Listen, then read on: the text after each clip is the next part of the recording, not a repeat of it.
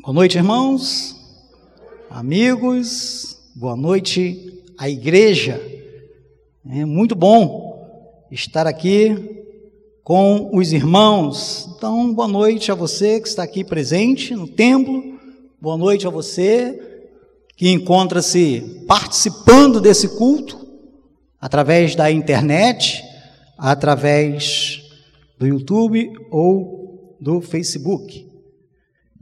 É, quero iniciar esse tempo, quero iniciar esse tempo agradecendo a Deus, agradecendo a Deus por essa bela oportunidade, né?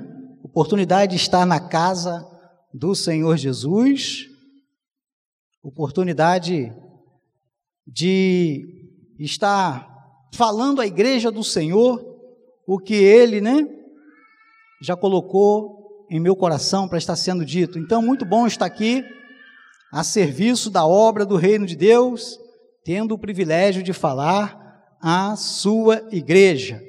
Né? Depois de ter passado esse tempo difícil, esse momento aí é, é, diagnosticado, né? De maneira positiva, como o pastor Roberto que já falou, eu e minha esposa, diagnosticado positivo para o Covid. É, que tem causado, né? Essa essa pandemia, esse grande desafio, né? Esse momento tão difícil que nós estamos vivendo. Quero aproveitar esse tempo para agradecer aos irmãos, agradecer aos amigos, agradecer à igreja que esteve, né? E que se encontra aí orando por mim, pela minha esposa e por cada irmão. Então, peço para que os irmãos continuem orando, porque por motivo das orações dos irmãos, também eu estou aqui. A minha esposa está se recuperando. Bom, então vamos aí continuar orando uns pelos outros e não preciso nem dizer que conto, né, não só com as orações dos irmãos, mas com a participação, com o envolvimento, né, com a ajuda para nós, se Deus quiser aí, nesse segundo semestre, está aí. Não obstante as situações, estarmos animados, estarmos trabalhando, estarmos juntos, né, como família IBCC. Então, muito obrigado. É, nós estamos estudando, como o pastor aqui já bem comentou, há algumas quartas-feiras, as marcas de uma igreja evangelizadora. As marcas de uma igreja evangelizadora. É o nosso tema geral, né? Desses dias de quarta-feira que nós estamos aqui estudando ao longo desse, ao longo desse tempo.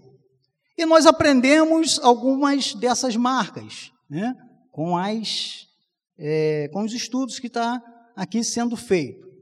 E hoje, o título desse, desse estudo de hoje, desse tempo que nós vamos ter aqui, é uma igreja evangelizadora adora a Deus em tempos difíceis e colhe os frutos da sua adoração. O texto básico que nós vamos estar trabalhando essa noite é Atos, capítulo 16, de versículos 25 a 34. Né? Mas já de antemão, peço para que os irmãos possam estar abrindo suas Bíblias, mas quando da leitura, se possível for, vou pedir para que acompanhem aqui pelo Data Show, né, na projeção, que eu creio que os, os irmãos vão ter um, um melhor entendimento posteriormente do que estou falando. Para que os irmãos possam estar se contextualizando, é, alguns versículos anteriores ao que nós estaremos lendo, né, no capítulo 16, nós vamos estar lendo do versículo 25 ao 34. Então, quero contextualizar os irmãos que em alguns versículos anteriores nós vamos estar vendo que Paulo se encontra em Filipos. Paulo e Silas. Ele se encontra ali na cidade de Filipos, é, pregando a palavra de Deus, né, num lugar onde ainda não tinha uma igreja estabelecida. Os irmãos sabem que em Atos estava ali se formando a igreja, né? A igreja estava começando a ser formada. O que acontece? Vemos aí nesse primeiro nesse primeiro slide que Paulo e Silas, eles sempre, todos os dias, iam a um lugar de oração. Por não ter ainda ali uma sinagoga, uma igreja estabelecida, Paulo e Silas saía para um lugar de oração. E sempre que Paulo e Silas saía para esse lugar de oração, tinha uma jovem que gritava em alta voz, uma jovem né, possessa de um espírito de adivinhação, ela sempre saía atrás de Paulo e Silas, gritando, dizendo que aqueles homens eram servos do Deus Altíssimo. Não é isso? Servos do Deus Altíssimo. E aí, num determinado dia, Paulo e Silas caminhando, ele, em nome de Jesus, liberta essa jovem. Liberta essa jovem desse espírito de adivinhação. Era uma verdade. Eles eram homens, né? Homens, servos do Deus Altíssimo. Porém, aquela jovem estava sendo usada pelo demônio, estava sendo usada pelo diabo. Então, embora fosse uma verdade, ela estava sendo usada pelo diabo para que pudesse então ali atrapalhar o trabalho de Paulo e de Silas. Então ele ali liberta aquela jovem desse espírito de adivinhação. Os senhores daquela jovem, homens que ganhavam dinheiro, né, se aproveitavam daquela jovem, daquele espírito demoníaco. Eles então pegam Paulo, pegam Silas, levam para as autoridades. Paulo e Silas então é espancado. Paulo e Silas, então, é levado para a prisão, é levado para o cárcere. Então, vemos aí que esse era um tempo bem difícil, o qual Paulo e Silas né, estavam passando. Foram presos porque estavam ali pregando, falando da palavra de Deus, cessando assim a fonte de lucro, cessando assim a fonte de renda de alguns senhores romanos que se é, aproveitavam daquela situação daquela menina. Então, o que acontece? Esse espírito adivinhador. Essa menina foi liberta e esses homens, então, se irando por conta de ter cessado o seu lucro, eles então acusam Paulo e Silas de estarem perturbando a cidade. E aí, o que acontece? Nós vamos propriamente dito agora à leitura de Atos 16, do versículo 25 ao versículo 34, assim mesmo assentado como os irmãos estão, por isso eu pedi para que, se possível, acompanhasse pelo data show, pela projeção. Ok? Então, vamos à leitura da palavra do Senhor Jesus. Por volta da meia-noite, Paulo e Silas oravam e cantavam louvores a Deus, e os demais companheiros de prisão escutavam. De repente, sobreveio tamanho terremoto que sacudiu os alicerces da prisão, abriram-se todas as portas e soltaram-se as cadeias de todos. O carcereiro despertou do sono e, vendo abertas as portas do cárcere, puxando da espada, ia suicidar-se, supondo que os presos tivessem fugido. Mas Paulo bradou em alta voz: Não te faças mal, que todos aqui estamos. Então o carcereiro, tendo pedido uma luz, entrou precipitadamente e trêmulo prostou-se diante de Paulo e de Silas. Depois, trazendo-os para fora, disse: Senhores, que devo fazer para que seja salvo? Responderam-lhe: Crê no Senhor Jesus e será salvo tu e a tua casa. E lhe pregaram a palavra de Deus e a todos os de sua casa. Naquele, naquela mesma hora da noite, cuidando deles, lavou-lhes os vergões dos açoites. A seguir, foi então ele batizado e todos os seus. Amém, queridos? Essa é a palavra de Deus, capítulo 16, versículos 25 a 34. Então, levando-os para sua própria casa, lhe pôs a mesa e com todos os seus manifestava grande alegria por terem crido em Deus. É o versículo 34, finalizando assim a nossa leitura. Que Deus nos abençoe, que Deus possa estar falando à igreja aquilo que Ele colocou em meu coração, né, para estar trazendo, que eu possa estar sendo usado por Deus para estar, então, falando à igreja do Senhor Jesus. Então, uma igreja evangelizadora adora a Deus em tempos difíceis e colhe os frutos da sua adoração. Amados irmãos, nós temos vivido, todos nós, tempos difíceis, tempos desafiadores, por conta de várias questões. Não só por conta do Covid, né, desse vírus que está aí, trazendo grande desafio a todo mundo. Mas nós temos vivido aí várias questões difíceis, seja por conta dessa pandemia, seja por conta de outras enfermidades, seja por conta da violência, seja por conta da corrupção que assola não só o nosso país, mas tantos outros, né? seja por conta do desemprego, notícias que a todo momento temos ouvido através das mídias, não é verdade? Enfim, os tempos estão difíceis. Os tempos são desafiadores.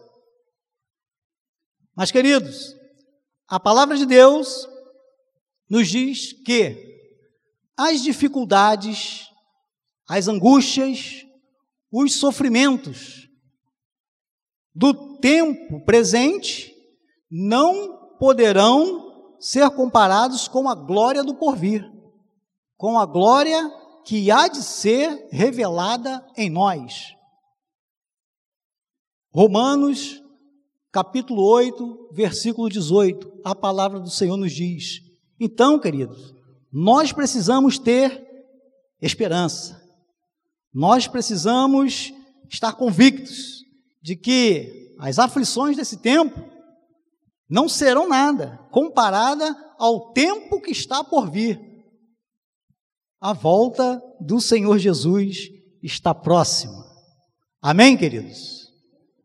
Então, queridos, como cristãos, como crentes em Cristo Jesus, é, como foi dito aqui pelo irmão Daniel, há duas quarta-feiras atrás, né, quarta-feira retrasada, foi dito aqui pelo irmão Daniel em seu estudo, né, um estudo que o irmão Daniel trouxe, que ainda que não o conheçamos em sua totalidade, ainda que não conheçamos Deus, ainda que não conheçamos Jesus, né, ainda que não conheçamos o Espírito Santo, foi isso que o irmão Daniel trouxe em sua é, mensagem, né? em seu estudo anterior, que ainda que nós não conheçamos em sua totalidade, pelo menos um pouquinho, pelo menos um pouquinho, pelo menos o que nos é revelado através da sua palavra, pelo menos um pouquinho do que é revelado através da Bíblia Sagrada, a palavra de Deus nós precisamos conhecer. Conhecer de Deus, conhecer de Jesus, conhecer do Espírito Santo. Não foi isso, meu irmão Daniel? Foi isso que ele trouxe aqui. Precisamos conhecer. E como você conhece a Jesus? Como você conhece mais de Deus? Lendo, estudando, meditando na palavra de Deus, na Bíblia Sagrada.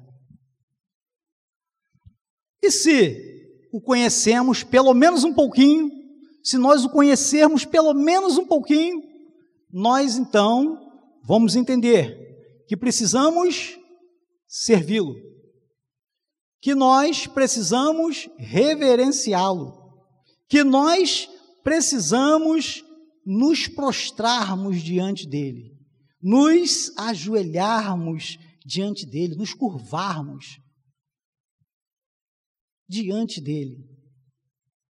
Uma demonstração de simplicidade, uma demonstração de humildade, de reconhecimento da grandeza de quem é Deus. Então, queridos, resumindo essas atitudes de se prostrar diante de Deus, resumindo essas atitudes de estarmos servindo, reverenciando ao Senhor Jesus, eu usaria apenas uma palavra. E essa palavra ela é adoração. Adoração. Precisamos adorar o Senhor Jesus em todo tempo. Precisamos adorar o Senhor Jesus em todos os momentos, o tempo todo. Precisamos estar adorando a este que é soberano, que é único, que é maravilhoso, que é justo, que é bondoso, que é misericordioso. Você pode saber mais estudando a palavra de Deus, meditando na palavra de Deus, buscando se relacionar com Deus. Precisamos estar adorando ao Senhor, queridos. E a adoração ao Senhor, ela independe do tempo, a adoração ao Senhor, ela independe das dificuldades, a adoração ao Senhor, ela independe de quaisquer circunstâncias pelas quais você possa estar passando. Ela independe das circunstâncias, sejam elas boas ou mais, sejam essas circunstâncias favoráveis a você ou não, seja essa circunstância você passando por uma questão de desemprego, ou não, empregado ou desempregado, adore ao Senhor Jesus. Bem casado, ou por conta de alguma circunstância da vida, viúva ou viúva, divorciado ou divorciada, solteiro ou solteira, adore ao Senhor Jesus em todo tempo. Esteja você doente ou esteja você são, adore ao Senhor Jesus, independente das circunstâncias, queridos. A adoração, seja ela pública, seja essa adoração coletiva, como aqui nós estamos fazendo, todos juntos, né? Cultuando, adorando ao Senhor, seja essa adoração de uma forma individual. Essa adoração, ela precisa ser é, por parte do adorador, por parte de quem adora.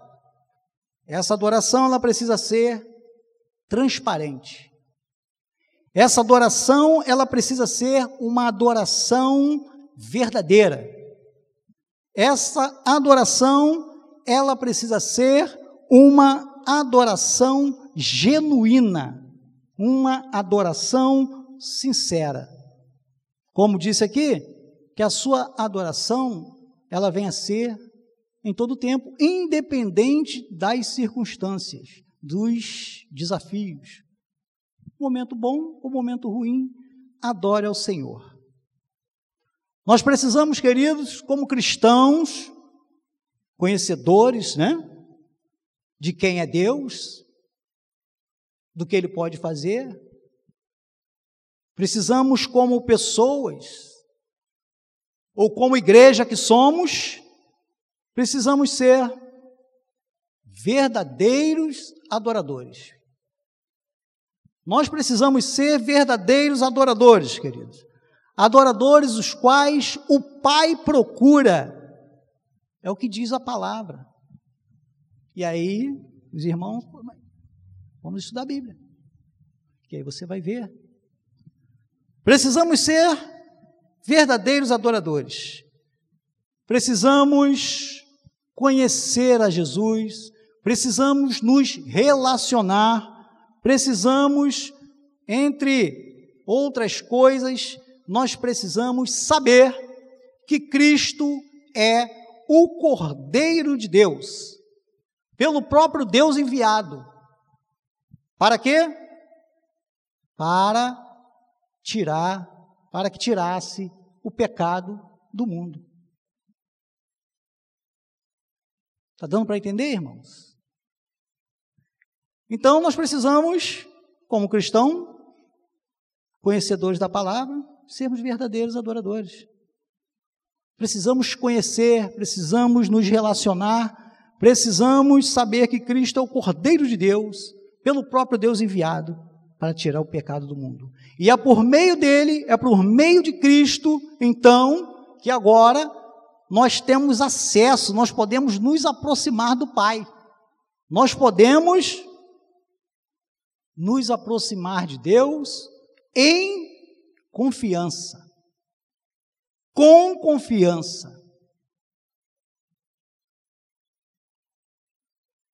Queridos irmãos, a Bíblia, ela nos mostra, a Bíblia, ela nos ensina ao longo aí das suas escrituras, né? ao longo do que está aqui escrito pelo próprio Deus para que nós pudéssemos caminhar. Então ela nos ensina que a vida do cristão em todo tempo e em todos, em todos os aspectos, em todos os aspectos, a vida do cristão, seja ela individual, seja no aspecto moral, ético, comportamental, espiritual. Em todos os aspectos, a vida do cristão deve ser uma verdadeira adoração ao Senhor. Espero que não só os irmãos aqui presentes, mas você também que está aí participando conosco desse culto, possam estar entendendo o que o Senhor está querendo te dizer esta noite. A nossa adoração, queridos, ela precisa ser uma adoração verdadeira, uma verdadeira adoração a Deus, um modo de vida do cristão. Esse modo de vida do cristão deve ser um modo de vida que seja santo e agradável ao Senhor. Esse deve ser o nosso modo de vida. Modo de vida santo e agradável ao Senhor, um modelo de vida.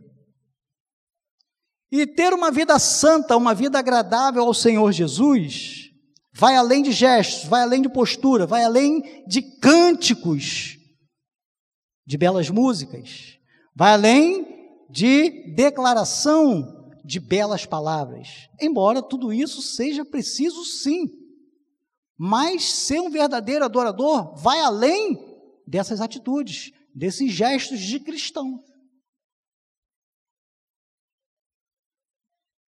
Nós, como igreja, amados irmãos, precisamos ser uma igreja evangelizadora. E muitas vezes nós vamos evangelizar sem precisar falar. Só com os nossos atos, com os nossos gestos, com as nossas atitudes e com os nossos comportamentos. Então, nós, como igreja evangelizadora, em todo tempo, independente das circunstâncias, das dificuldades, precisamos ser verdadeiros adoradores. E assim, colhermos os frutos da nossa adoração. Como Paulo e como nosso irmão Silas. E ainda né, abençoarmos outras vidas, que foi o que aconteceu, que foi o que fez Paulo e Silas. Né? Então, nós, como verdadeiros adoradores, precisamos abençoarmos outras vidas, como aconteceu com aqueles presos, como aconteceu com o carcereiro, como aconteceu com a família do carcereiro. Né? Eles foram abençoados, eles experimentaram desses frutos frutos da adoração de Paulo e de Silas. Se nós formos ver um pouquinho antes, nós vamos ver que Lídia e toda a sua família foram salvas, receberam, né, do fruto da adoração dos nossos irmãos. Frutos, queridos, são marcas de uma igreja evangelizadora. Nós já vimos aqui algumas marcas. Né? Então hoje eu quero ver com os irmãos alguns frutos. Os frutos, alguns frutos os quais uma igreja evangelizadora, uma igreja que adora, uma igreja que adora em tempos difíceis, em tempos desafiadores, independente, né, das dificuldades, frutos que a igreja poderá colher. Frutos que nós podemos colhê-los. Então, o primeiro fruto que eu quero trazer para os irmãos é o fruto da confiança. Fruto da confiança. Uma igreja evangelizadora confia e gera confiança. Paulo e Silas sabiam em quem criam, por isso confiavam. A confiança, queridos irmãos, dá segurança. A confiança faz parte das relações humanas. Humanas, né? Nós precisamos nos relacionar com as outras pessoas. Nós precisamos nos relacionar com Deus. Deus é um ser relacional. E nele nós podemos confiar plenamente. Deus não é como o homem, né? Indeciso, que muda de opinião sua palavra está sempre mudando. Não. Em Deus nós podemos confiar verdadeiramente, porque diz a palavra que a sua palavra é imutável. Ela não muda, ela mesma ontem, ela mesma no passado, ela é mesma hoje. Para os cristãos lá da igreja primitiva, como para nós também. Deus tem promessas para nós. Então, a palavra de Deus é imutável. Como cristãos, precisamos nos tornar pessoas confiáveis, pessoas sinceras, pessoas né, de palavra. Por isso diz a Bíblia que nós, como cristãos, é preciso que a nossa palavra seja sim, sim, não, não. Então, que a nossa palavra sim, sim, seja sim. Então, se comprometeu, cumpra. Busque ser honesto, busque ser sincero. É possível fazer? Não. Então diga que não é possível fazer. Não posso me comprometer. Então, que a nossa palavra seja sim, sim, não, não. Uma igreja evangelizadora confia e gera confiança. E foi por isso, então, que eu trouxe ali aquela ilustração.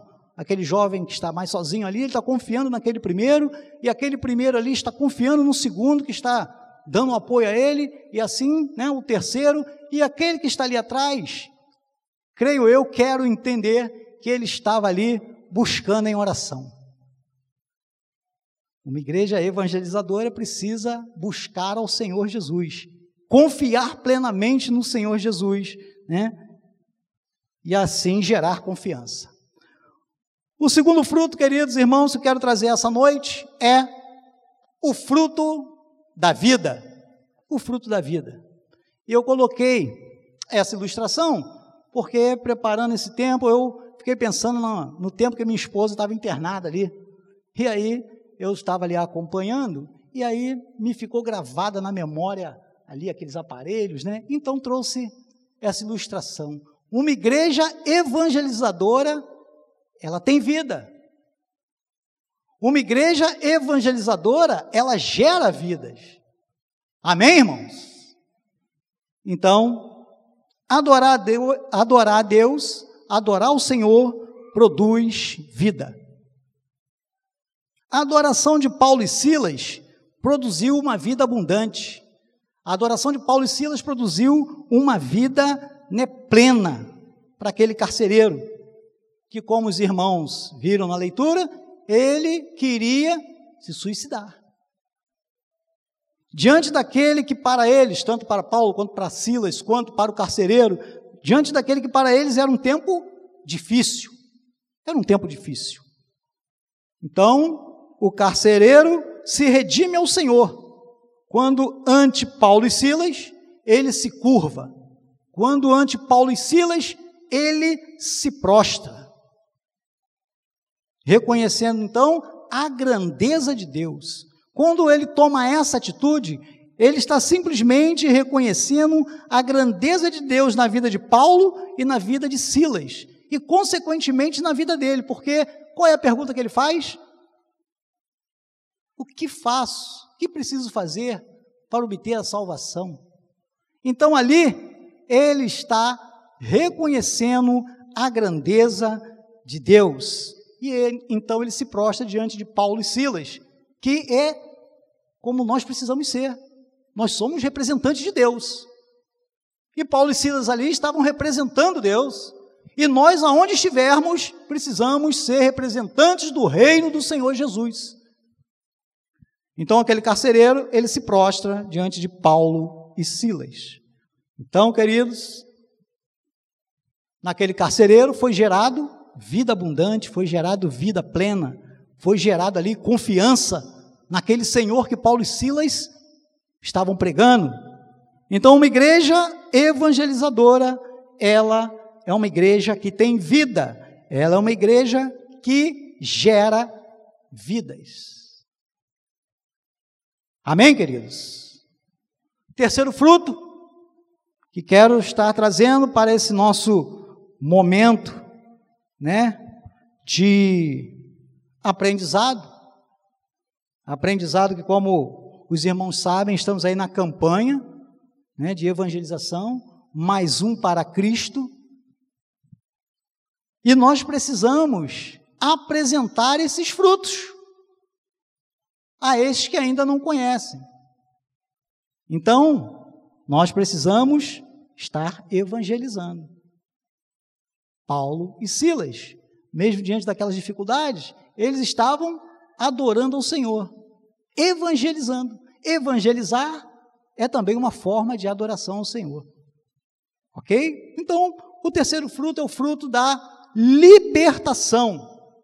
Ok, meus irmãos? fruto da libertação. Paulo e Silas, bem como os outros companheiros de prisão, estavam presos por grilhões, cadeias, correntes. Paulo e Silas estavam presos ao tronco pelos pés, dificultando assim o quê? A sua fuga, dificultando que eles tivessem qualquer tipo de liberdade. Muitas vezes nos encontramos presos a cadeias.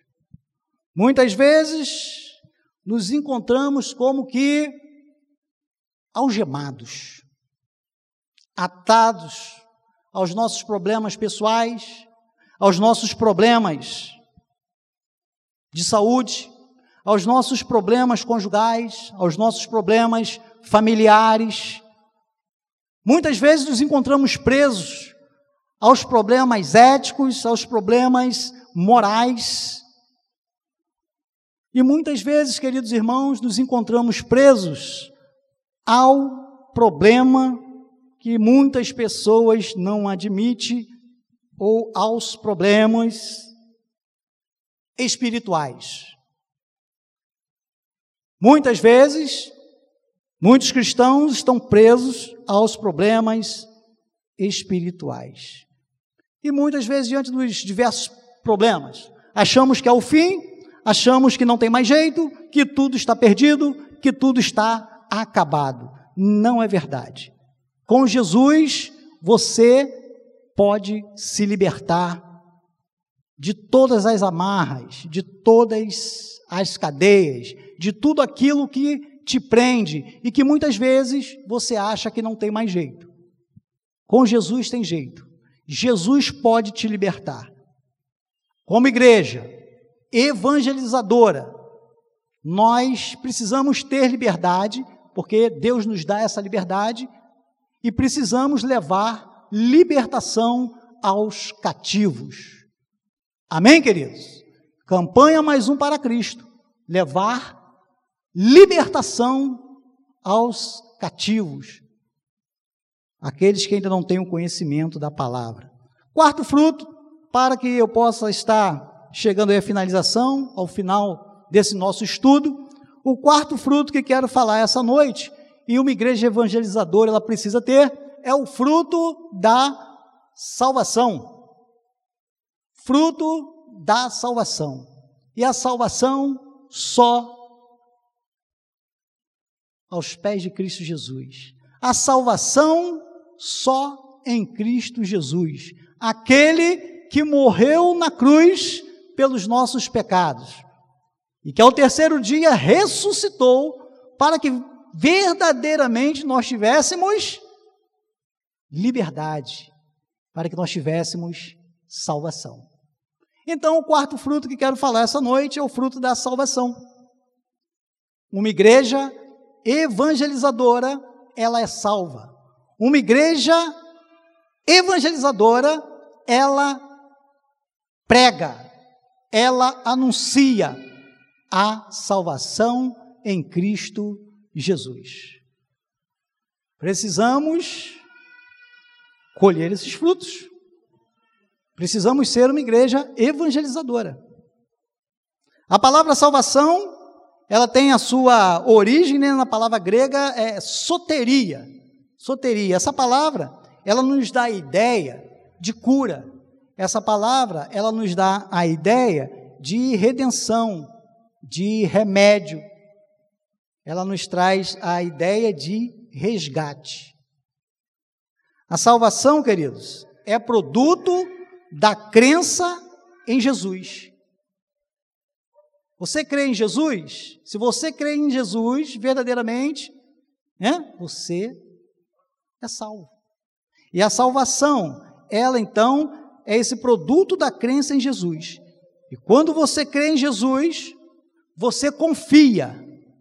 Quando você verdadeiramente crê em Jesus Cristo, você se entrega. E se você verdadeiramente confia, se você verdadeiramente se entrega, então você se redime. Você se redime ao Senhor Jesus diante, então, dessa sua atitude. Diante desse ato de confiar, de se entregar ao Senhor Jesus, você é resgatado, você é liberto, você é salvo de tudo aquilo que te prende, de tudo aquilo que te causa medo, de tudo aquilo que te causa dor, de tudo aquilo que te traz ao coração angústia de tudo aquilo, queridos, que faz com que você não tenha uma vida espiritual saudável. É preciso, como cristãos, termos uma vida espiritual saudável. E quando isso acontece, querido, quando você se entrega, quando você se redime ao Senhor, a igreja que adora verdadeiramente, ela então colhe os frutos. Ela colhe os frutos dessa adoração. Ela colhe o fruto dessa evangelização. Você então colhe o fruto da salvação. A Bíblia nos ensina que existe uma mensagem de boas novas para todos aqueles que se arrependem e creem em Jesus Cristo como o seu Salvador e seu Senhor. Há uma mensagem de boas novas para todo aquele que se arrepende e crê em Cristo Jesus como seu Senhor e como seu Salvador. Uma igreja evangelizadora, ela é salva, ela prega e anuncia a salvação. E aproveita esse momento, a você que está aqui na igreja e a você que me assiste pela internet. Você quer ser salvo, querido? Quer experimentar o fruto da salvação? Creia em Jesus. Se arrependa diante do Senhor Jesus de seus pecados. Ele diz: Venha como estás. Não procure melhorar do que te causa mal, da sua angústia, da sua tristeza, da sua enfermidade. Não. Busque ao Senhor Jesus agora, nesse momento, se entregando, confiando verdadeiramente. E você, querido, terá uma vida plena, uma vida de confiança no Senhor Jesus. Você terá uma vida abundante, uma vida que, ainda que esteja passando por adversidade, você estará convicto e confiante de que Deus está contigo. Já finalizando a minha mensagem, querido, pois esse é o quarto fruto e eu, conforme Jesus falou no meu coração, parei por aí, nesses quatro frutos. Tem muito mais. Tem muito mais. Mas por hoje fica aí nesse quarto fruto, o fruto da salvação. Uma igreja, uma igreja evangelizadora.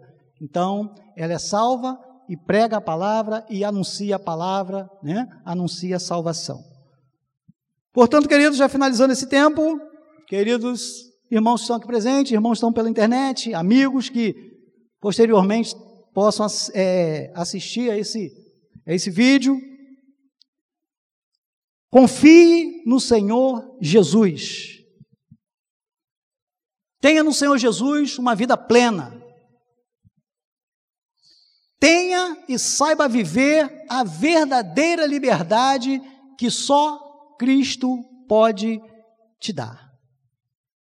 Só em Deus você tem vida plena, você é liberto, você é salvo. Ao ouvir a palavra de Deus, queridos, não esqueça do que ouviu. Tem até uma música, né? Muito aí na, na mídia, na atualidade, aí que tem essa frase. Ao ouvir a palavra de Deus, não se esqueça do que ouviu, esse é o refrão da música. Eu creio que o, o meu irmão Eduardo e a Bia, né, conhecem melhor, né, e sabe da música que estou falando. Ao ouvir a palavra de Deus, não se esqueça do que ouviu. Guarde-a no seu coração. Pratique-a. Porque ela, a palavra de Deus, é o remédio, a palavra de Deus é o remédio para você, querido. A palavra de Deus é o remédio para mim e para você. A palavra de Deus é o remédio que vai dar a você a salvação. Então, querido, confiança, vida, liberdade e salvação. Frutos que só uma igreja evangelizadora, comprometida com a obra, e um detalhe, e onde há verdadeiros adoradores, pode colher. Amém, queridos? Amém, amém? Então, queridos, adore ao Senhor em todo tempo, em todos os momentos, o tempo todo, em qualquer circunstância, adore ao Senhor Jesus porque tenho certeza que você irá colher os frutos de sua adoração. Que Deus abençoe a cada um dos irmãos aqui presente ou participando conosco através da internet. Que outras oportunidades o Senhor possa estar nos dando, né, para podermos aprender mais da sua palavra. Pastor Roberto, por favor, fique à vontade. Obrigado aqui mais uma vez ao Senhor Deus pela oportunidade.